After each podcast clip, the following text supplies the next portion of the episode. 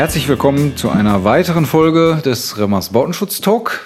Am Tisch wieder nur die kleine Runde aus Rainer Spegatis. Moin. Und Jens Engel. Und wir wollen uns heute unterhalten über Sanierputze bzw. Sanierputzsysteme. Schön, ist ein schönes Stichwort. Sanierputze, sanieren. Gesunden die denn ein Mauerwerk? Ja, da kommen wir dann gleich nochmal drauf. Ich denke, in Teilen können Sie da wirklich was zu beitragen. Wir haben ja schon ein bisschen am Rande mal in den letzten Folgen über Sanierputze gesprochen als begleitende Maßnahme bei Abdichtungsarbeiten, bei der Außenabdichtung, ähm, wo dann die Innenwände damit verputzt werden sollten oder auch auf der Innenabdichtung, wo wir gesagt haben, wir brauchen einen Kondensatpuffer und auch dafür eignen sich Sanierputze. Aber schon da haben wir anklingen lassen, zumindest bei letzterem Thema, dass sie dafür eigentlich gar nicht unbedingt gemacht sind und dass da auch andere Leichtputze funktionieren würden. Und ähm, jetzt wollen wir uns mal wirklich darauf äh, fokussieren, was sind denn eigentlich Sanierputze und was können die eigentlich so leisten. Und vielleicht ähm, starte ich das mal mit so einem bisschen provokanten Satz. Für mich ist ein Sanierputz eigentlich eher das zielt auch in die Richtung, Rainer, die du gerade angesprochen hast. Für mich ist so ein Sanierputz eigentlich immer eher ein Kaschierputz. Was kaschiert der denn? Der kaschiert feuchte Flecken und Salzausblühungen. Ja, das ist also ein Spezialputz, der für feuchte und salzgeschädigtes Mauerwerk konzipiert wurde. Ja, auch so kann man das sagen. Vielleicht ähm, erkläre ich mal, wie ich darauf komme, dass es ein Kaschierputz ist. Also Salze werden im Mauerwerk in Baustoffen transportiert über flüssige Feuchtigkeit. Das heißt, in dem Moment, wo Wasser verdunstet, werden die Salze zurückgelassen. Die verdunsten nicht mit. Und das führt dazu, wenn ich also ein durchfeuchtetes Mauerwerk habe, was seine Feuchtigkeit aus dem Erdreich irgendwo bezieht, die dann vielleicht kapillar aufsteigt und dann an irgendwelchen Oberflächen, sei es innen oder außen, wieder verdunstet, dass dann die Salze dort zurückgelassen werden und dass deren Konzentration über die Jahre immer weiter und weiter steigt. Umso mehr Wasser da durchwandert, desto mehr Salze werden letztendlich zurückgelassen und umso höher sind die Salzkonzentrationen und bei günstigem Wetter, also bei niedrigen Luftfeuchtigkeiten und höheren Temperaturen, dann kristallisieren die Salze auf der Oberfläche aus und dann sieht man sie. Und wenn die Salze wieder verschwinden, weil die Luftfeuchtigkeiten steigen und die Salze hygroskopisch sind, dann habe ich an gleicher Stelle keine Ausblühungen mehr, sondern schäbige, feuchte Flecken. Ich denke, ähm, das kennen die meisten Leute, also das sieht man manchmal einfach auch auf alten Wänden, das können Sockelmauerwerke sein, das können auch einfach Einfriedungsmauern irgendwo sein von Gärten, Friedhöfen und ähnlichem. Da sieht man das aber ähm, in entsprechenden Kellern kann man das natürlich auch sehen. So. Und die Kaschierfunktion eines Sanierputzes beruht jetzt darauf, dass er wasserabweisend eingestellt ist. Das wäre mal die erste Eigenschaft, die man so beleuchten muss. Das heißt, wenn da in der Wand flüssiges Wasser ist, gegebenenfalls mit solchen gelösten Salzen, dann kann das Wasser nicht mehr in flüssiger Form in den Putz hinein, weil der Putz wasserabweisend ist. Also eine Grenzfläche zwischen Mauerwerk und Putz ne, wird Feuchtigkeit in Tropfenform zurückgehalten. Habe ich dich jetzt richtig verstanden? Ja, ob das jetzt in Tropfenform ist oder dann auch irgendwo die Verdunstungszone da schon in der, in der alten Oberfläche der Wand, also in dem Mauerwerk einsetzt, das sei jetzt mal dahingestellt, aber im Prinzip ist das richtig. Ähm, ein Sanierputz, und das wäre die zweite Eigenschaft, ähm, auf die ich da kommen möchte, ist ein hochporöses System. Das heißt, also er ist sehr diffusionsoffen, ganz niedrige ähm, Mühwerte, unter 12 müssen die sogar liegen. Also das ist ein Wert, der bestimmt wird bei der, bei der Abprüfung. Das führt dazu, dass die Feuchtigkeit also sehr wohl dann noch ähm, austrocknen kann. Also die Verdunstung, die Diffusionstrocknung ähm, wird nicht behindert oder kaum behindert durch den Sanierputz. Das heißt, die Feuchtigkeit geht raus, aber die Salze kommen nicht mit, weil die eben nur mit flüssigem Wasser transportiert werden. Und dann verbleiben die eben unter dem Sanierputz im Mauerwerk. Ja, ich sage auch immer ganz gern, es ist wie eine starre Kompresse jetzt auf dem entsprechenden Mauerwerk. Ja, ja, das Problem ist so ein bisschen dabei jetzt, ähm, und das ähm, haben sich die Leute, die sich äh, originär Sanierputzer ausgedacht haben, auch schon gewusst, ist natürlich blöd, wenn die Salz jetzt im alten Mauerwerk verbleiben. Ähm, ausgedacht haben sich das ähm, die Damen und Herren von der WTA, haben wir in den letzten Runden ja schon mehrfach äh, benannt. Glaube, zwei Arbeitsgruppe 9 Sanierputz. Ja, du beeindruckst mich immer wieder. Ähm, ja, das war eins der ersten, war eine der ersten Amtshandlungen oder überhaupt, glaube ich. Ne? Das erste an, Merkblatt, genau. An dem Thema hat sich quasi die ganze WTA ähm, gefunden sozusagen und äh, sich daran gegründet. Das war eins der ersten Themen, was sie behandelt haben. Das gerade schon schön beschrieben. Ne? 1,85 ist, wie gesagt, das Merkblatt dort herausgegeben worden und äh, man ist sehr schnell auch, äh, hat die Grenzen eines Sanierputzes festgestellt, dass also auch hier ein Unterputz zum Egalisieren, aber auch zum Salzspeichern vielleicht notwendig ist und ist dann schon in den Anfang der 90er Jahre, ich glaube sogar 91, dazu übergegangen, Sanierputzsysteme zu kreieren. Das würde ich gerne noch kurz einmal vorher noch beleuchten, was dazu geführt hat. Also die, die Einstellung der WTA oder die, die Idee der WTA ist es ja, historische Gebäude, alte Gebäude zu schützen. Wenn ich jetzt da einen Putz drauf mache, der zwar schön kaschiert, aber das Problem überhaupt nicht angeht, sondern alles im Untergrund belässt, ähm, ist da, passt das natürlich nicht so richtig zu der, zu der ganzen Philosophie. Wobei man sich, also ich will da jetzt auch niemandem Unrecht tun, am Anfang gedacht hat auch, dass das Ganze ein bisschen anders funktionieren würde. Man hat also gesagt, der Putz soll sehr porös sein, zwar wasserabweisend, aber sehr porös und hatte dann die Idee, dass eine gewisse begrenzte Menge Wasser durchaus es schafft, in diese Poren des Sanierputzes einzudringen und dann da drin die Salze dann auch abzulagern. Wenn man heute noch in die, in die Anforderungen aus dem entsprechenden WTA-Merkblatt für die Sanierputze reinguckt, dann findet man das noch da drin. Das ist so äh, immer so ein bisschen, das sind so ein bisschen schizophrene Anforderungen, finde ich. Also auf der einen Seite sagt man, der Putz muss wasserabweisend sein.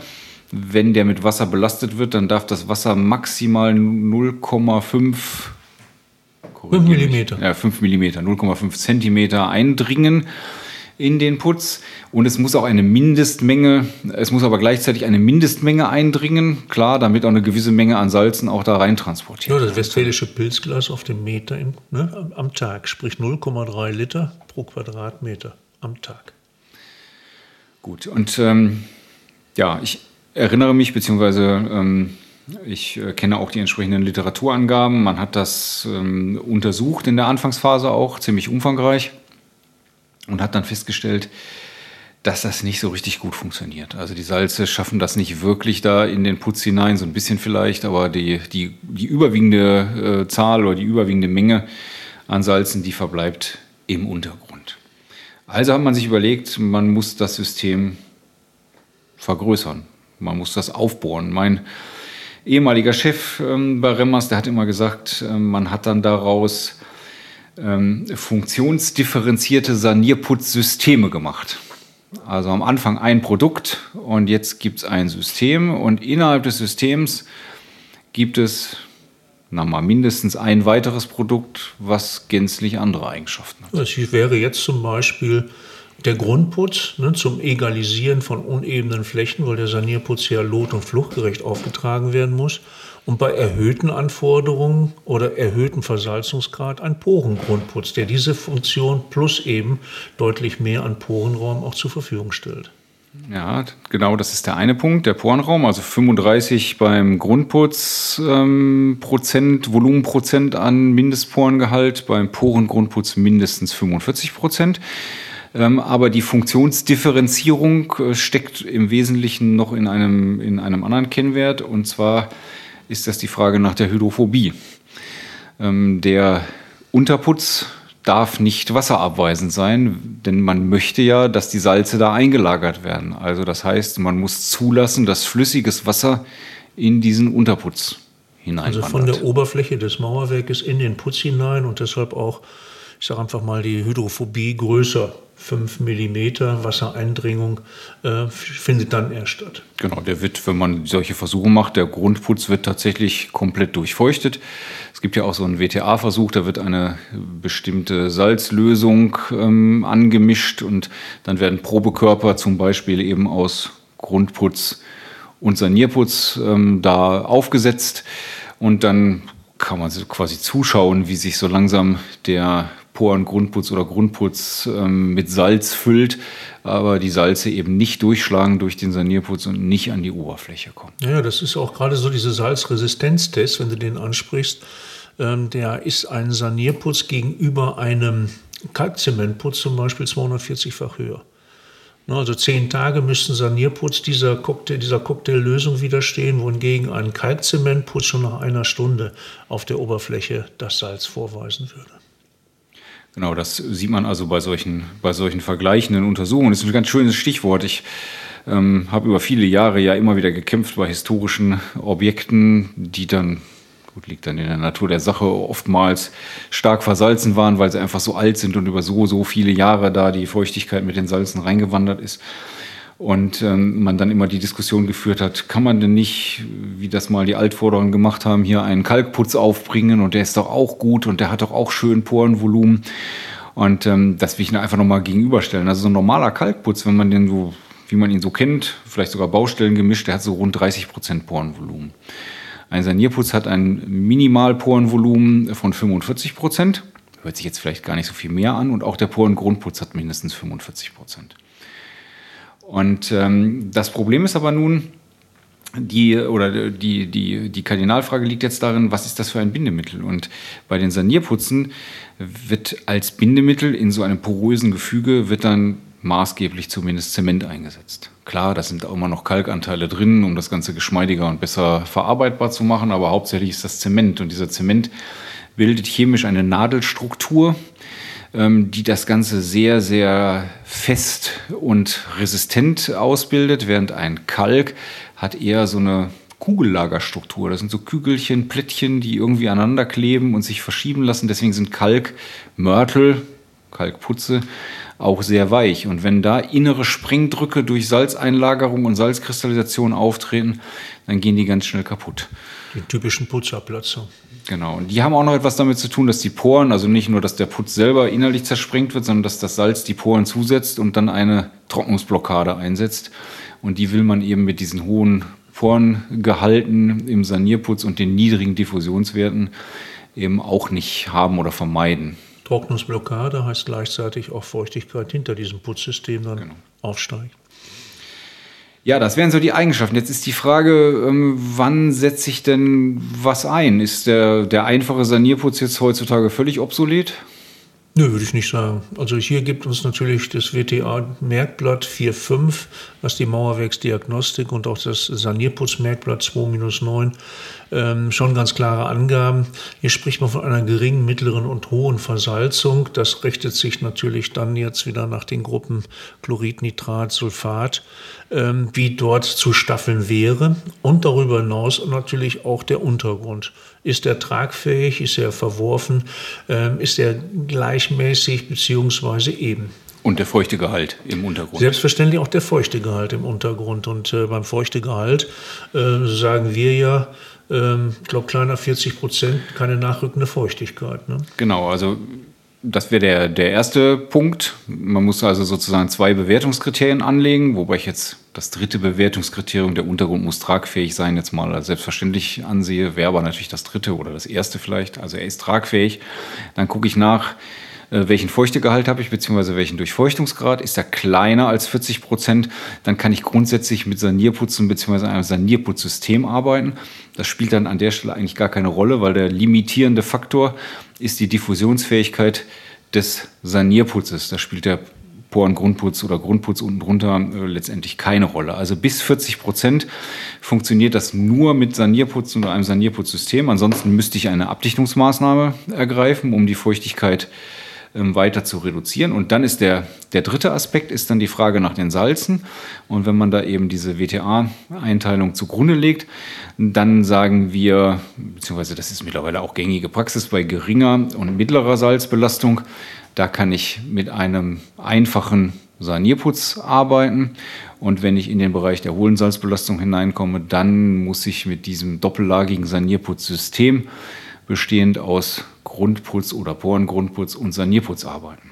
Ja, auf alle Fälle, wenn ich sehr große Unebenheiten habe, dass ich zunächst mal einen Unterputz einsetzen müsste, wie einen Grundputz, damit der Sanierputz dann lot- und fluchtgerecht in einer gleichmäßigen Schichtdicke aufgetragen wird. Genau, der Grundputz kann dann auch zum Egalisieren entsprechend benutzt werden. Wichtig ist, das ist ein System, das ist auch systemgeprüft und die einzelnen Komponenten sind aufeinander abgestimmt.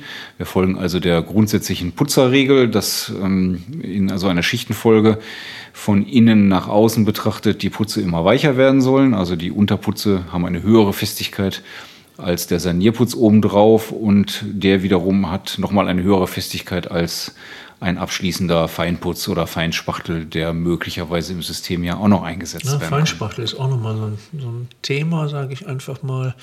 Äh, was ich so oftmals in der Verarbeitung auch sehe, dass äh, Feinspachtel dann auch gern geglättet werden. Und das ist natürlich immer so ein, ich sag mal, Tod eines Putzsystems. Hast ja gerade schon als widerstandsfähig, aber trotzdem ähm, sehr weich. Und wenn ich eine Zementleimanreicherung an der Oberfläche habe, dann kann aufgrund des, ja, der Schwindung des Trocknungsprozesses dann sehr schnell auch so eine spinnennetzartige Struktur äh, und, ähm, ja, erfreulicherweise dann entstehen. Ne? Wobei, das muss man jetzt vielleicht auch nochmal wieder, wieder trennen. Also ich glaube, du, du spielst jetzt eher auf das, auf das problematische Glätten des Sanierputzes selber genau, an. Ja. Weil der Sanierputz, ich hatte es ja eben gesagt, der ist, ist zementgebunden und da ist eigentlich die Grundempfehlung, am besten wäre es, den zu rabotieren. Rabotieren heißt also, man wartet, bis da so eine, so eine stabile Oberfläche entstanden ist. Da geht man mit einem sogenannten Gitterrabot darüber. Das heißt, die Oberfläche wird wieder aufgerissen und damit vermeidet man eben die, wie hast du es genannt, Zementleimbildung oder Sinterschicht. Ablagerung, mhm. Sinterschicht an der Oberfläche. Und warum tut man das? Man tut das nicht nur, weil sich da drin dann oftmals so unschöne Rissstrukturen abzeichnen, sondern weil die auch deutlich trocknungsbremsend ist. Und wenn ich die runternehme, wenn ich die abrabotiere, eben abkratze quasi, was anderes tut der Gitterrabot ja nicht, dann ist die äh, Diffusionsoffenheit vollständig gegeben und damit ist die Trocknungsleistung gegeben. Die Feuchteaufnahme an der Oberfläche auch. Jetzt sieht das natürlich nicht so schön aus wie eine abgeriebene Putzoberfläche und deswegen ist ja dann eigentlich eben die Empfehlung, das nicht so stehen zu lassen, also zu rabotieren, ist aber dann nicht so stehen zu lassen, sondern dann eben einen Feinputz oder Feinspachtel im Sinne einer Glitte oben drauf zu bringen. Das sind dann aber tatsächlich eher wieder kalkgebundene Materialien. Da kommen ja gar keine Salze mehr an an der Stelle. Die die puffert ja oder die hält ja der Sanierputz dann bereits weg.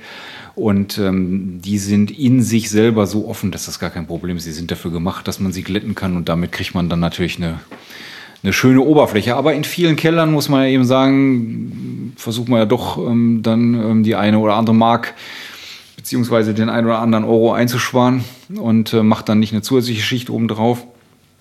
Der Bauherr möchte dann, dass es schön glatt ist und nicht nur wir, sondern auch die meisten Hersteller bieten ja heute ähm, weiße Sanierputze an, also auf Weißzementbasis, die dann auch farblich schon so eigentlich sind, dass man sie in einem Keller, wenn er nicht gerade allzu hochwertig genutzt ist, dann auch stehen lassen kann.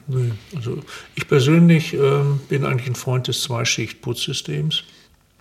A, um den Untergrund als solches zu egalisieren und B, dem Sanierputz auch wirklich die Möglichkeit zu geben, komplett seine Eigenschaften auch, ich sag mal, zu erfahren zu dürfen. Ja, sprich die Hydrophobie, die ja sehr wichtig ist und auch ein gleichmäßiges, rissfreies Austrocknen. Ja, vielleicht muss man hinsichtlich der Verarbeitung ähm, noch ein äh, paar Punkte dazu sagen. Haben wir jetzt ja gerade schon mit dem, mit dem Rabotieren ein großes Thema bei solchen Putzsystemen sind immer die Wartezeiten gewesen. Ähm, ich erinnere mich sogar, dass wir früher mal noch einen über den Porengrundputz hinausgehenden Unterputz im Programm hatten. Wir hatten früher noch einen Salzspeicherputz, der hatte dann nicht nur ähm, knapp 50 Prozent Porenvolumen, sondern über 60. Ähm, und äh, das haben wir deswegen gemacht, weil es einen direkten linearen Zusammenhang zwischen Porenvolumen und Dauerhaftigkeit gibt. Also umso mehr Porenvolumen ich da einbaue in den Unterputz, umso länger hält das, weil einfach mehr Salze eingelagert werden können auf so einem Untergrund. Problem ist dann nur, umso, umso poriger sowas wird, desto fragiler wird das. Und desto mehr muss ich dann ähm, die Wartezeiten einhalten. Also bei diesem Salzspeicherputz war es tatsächlich so, dass wir dann gesagt haben, wirklich, so ist es ja auch klassischerweise eigentlich pro Millimeter Schichtdicke, soll ich einen Tag warten. Und wenn ich dann da zwei Zentimeter aufgebracht habe, dann muss ich mal 20 Tage warten, bevor ich dann den Sanierputz aufgebracht habe. So bei dem, umso weniger Porenvolumen ich da drin habe, desto stabiler wird das, desto robuster wird das und dann muss ich das nicht mehr unbedingt ähm, so auf die Spitze treiben. Also heute mit den heutigen äh, Grundputzen bzw. Porengrundputzen geht das dann entsprechend, entsprechend auch, auch schneller. Ja, lass uns doch mal, mal anfangen, äh, vom Untergrund aufzuarbeiten. Wir haben also eine Salzanalyse gemacht, ob gering, mittlere oder hohe Belastung. Mhm. Was heißt es dann für uns zunächst mal, was gilt es zu berücksichtigen? Wir hatten schon mal diese 80 Zentimeter über sichtbare Schadzone oder eben durch die Untersuchung abgegrenzt ist der Altputz zu entfernen und dort in der Verdunstungszone, wo die Salze ausgeblüht haben, sind die Fugen halt 20 Millimeter auszuräumen. Da möchte ich gerne noch was kurz zu sagen. Wir hatten bei einem der letzten Podcasts darüber gesprochen, über diese 80 Zentimeter. Ähm, das möchte ich auch gerne nochmal ähm, technisch einordnen. Ähm, wenn ich den Putz nur dort abmache, wo er geschädigt ist und ersetze durch einen Sanierputz, dann springe ich zu kurz. Und zwar deswegen, weil ein klassischer Putz, ein Kalkzementputz, ein Zementputz oder auch ein Kalkputz, der ist ja kapillaraktiv. Der ist ja normalerweise nicht wasserabweisend. Das heißt, da wirken zwei feuchte Transportmechanismen, nämlich neben, der, äh, neben dem Diffusions-, also neben dem Dampftransport, dem Wasserdampftransport, habe ich dort auch einen Kapillartransport. Und das führt dazu, dass die Verdunstungsleistung in dem Altputz, der da mal drauf war, auf der jetzt zu sanierenden Fläche wahrscheinlich höher gewesen ist als in dem Sanierputz. Äh, ganz sicher kann man es vielleicht nicht sagen, weil der Sanierputz ist extrem diffusionsoffen, aber er ist eben nicht kapillaraktiv. Das heißt, dieser Transportmechanismus wird da ja bewusst, ist ja auch Sinn der ganzen Übung, bewusst unterbunden. Und ähm, wir haben bei der Innenabdichtung über den Kamineffekt gesprochen. Der ist jetzt dann beim Sanierputz oder Sanierputzsystem sicher nicht so ausgeprägt, aber in gewisser Weise ist er auch da. Das heißt, wenn ich nur den Bereich wieder neu mache, wo ich jetzt schon die Schäden habe, dann laufe ich Gefahr, dass das Wasser ein bisschen höher steigt und dass es mir dann gerade über den Rand oben sozusagen wieder rauskommt. Und das ist der Grund, warum man sagt, ich glaube, so steht es auch im WTA-Merkblatt, 80 Zentimeter über den ähm, Schadenshorizont hinaus sollen die Putze ähm, entfernt, die Altputze entfernt und dann entsprechend im Sanierputzsystem erneuert werden. Genau, und der tragfähige Untergrund ist natürlich dahingehend zu vorzubereiten, dass man einen erst einmal Spritzbewurf oder Haftspritzbewurf aufträgt, 50 ähm, bis 70 prozentige Deckungsfläche, um dann auch den Unter- oder den Sanierputz, je nachdem ob ein- oder zweilagig, ähm, dort als ich sag mal, Vermittler zwischen Untergrund und dem Putz aufträgt. So steht das in den Merkblättern, so machen das auch eigentlich alle klassischerweise. In den letzten Jahren haben sich so ein paar neue Varianten auch aufgetan. Also bei uns ist zum Beispiel so, wir haben auch eine, eine Schnellzementbasierte Variante, also ein schnelles Sanierputzsystem. Da kann man den Spritzbewurf tatsächlich im Sanierputz selber machen. Man muss also nicht separat den, den Spritzbewurf vorlegen. Grundsätzlich finde ich das eine gute Sache, aber ja, je nachdem, ähm, wie gesagt, was das für ein System und für einen Hersteller ist, ähm, gibt es da auch Varianten darauf, darauf zu verzichten. Also aus, der, aus dem Putz selbst eine Haftbrücke äh, zu formen, sprich äh, frisch in frisch aufgezogen, dann den Putz eigentlich zu applizieren. Ne? Das wäre jetzt die Variante. Mir ist nochmal sehr wichtig, auch während der Verarbeitung und auch im Auftrocknungsprozess sollte die Luftfeuchtigkeit, die Raumluftfeuchtigkeit auch kleiner 60 Prozent sein, damit der Sanierputz ausatmen kann und auch seine hydrophoben Eigenschaften entwickeln kann. Ja, das kann man nicht ganz verallgemeinern. Also ich würde heute auch eher 70 Prozent sagen. Also ein bisschen robuster sind wir da auch äh, geworden mit diesen mit diesen Materialien. Klassischerweise äh, werden da Oleate und Sterarate eingesetzt in den Materialien, um die Hydrophobie zu erzeugen. Und die brauchen tatsächlich eine gewisse ähm, oder haben einen Grenzwert zusammen für die Luftfeuchtigkeit, damit sie ihre Hydrophobie tatsächlich ausbilden.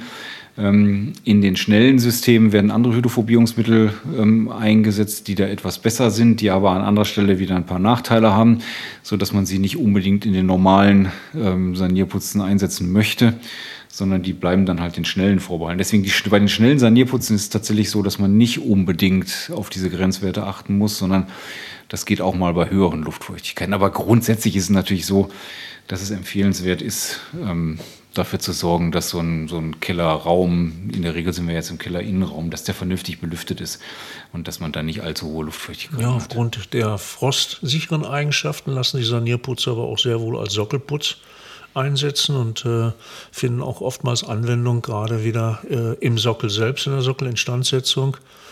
Ähm, hier gilt es dann meines Erachtens dann aber auch zweilagig zu, zu verarbeiten, äh, auszuführen. Ja, ich habe durchaus im Laufe der Jahre, ähm, auch wo ich Objektberatung wirklich gemacht habe, schon ganze Fassaden mit Sanierputzsystemen ähm, verputzen lassen. Das ist also jetzt nicht nur ähm, auf den Bereich ähm, Keller ganz speziell äh, fokussiert. Ich erinnere mich, dass ganz zu Anfang, als ich vor gut 20 Jahren bei Remmers angefangen habe, dass wir da sogar noch unterschiedliche Sanierputzsysteme für Außen und für Innen, also für Fassade und für die Killersanierung gehabt haben. Mittlerweile ist das nicht mehr so, aber es ist durchaus nicht unbedingt unüblich, dass man bei älteren Gebäuden, wo die Salze Jahre, Jahrhunderte Zeit hatten, langsam hochzuklettern, dass man da auch mal eine ganze Fassade damit verputzt. Ich erinnere mich an ein Kloster im, im Osten von Deutschland, wo ich bis in sieben Meter Höhe deutlich erhöhte Nitratbelastungen an der Fassade gefunden habe weil es da so langsam immer weiter hochgekrochen ist und da ist dann letztendlich die ganze Fassade tatsächlich mit einem Sanierputzsystem versehen worden. Ja, wir sind am Ball, was die Entwicklung angeht hier. Ja, ich glaube, damit haben wir das Thema auch weitestgehend erschlagen. Vielleicht kann man noch mal diesen, ähm, diesen, dieses Nebeneinsatzgebiet der Sanierputze erwähnen. Das hatten wir beim vorletzten Mal, als wir über Innenabdichtung gesprochen haben, auch schon erwähnt. Auf den Innenabdichtungen werden gerne Sanierputzer eingesetzt als Kondensatpuffer. So haben und wir es ja beschrieben und genannt. Ja. Genau, es wäre eigentlich nicht unbedingt notwendig, dass der Putz da hydrophob ist. Also man könnte auch einen anderen gearteten Leichtputz dort einsetzen. Aber ich glaube einfach, ähm, ja, das hört sich so gut an. Ein Sanierputz, der findet halt Anwendung in der Sanierung und wenn ich eine feuchte Sanierung mache mit Innenabdichtungen, warum soll der nicht auch eingesetzt werden? Also es, man macht damit nichts Falsches. Unbedingt notwendig wäre es an der Stelle nicht, aber das ist heute auch Land auf, Land ab ein beliebtes Einsatzgebiet von Sanierputzen. Genau, einlagig oder zweilagig im Innen- und Außenbereich. Gut, damit glaube ich, haben wir das Thema auch einmal so umfassend beschrieben. Ähm, wer jetzt nicht mitgeschrieben hat und sich die Nummern der WTA-Merkblätter notiert hat, dem sei unsere E-Mail-Adresse podcast.remmers ans Herz gelegt, remmers.de ans Herz gelegt.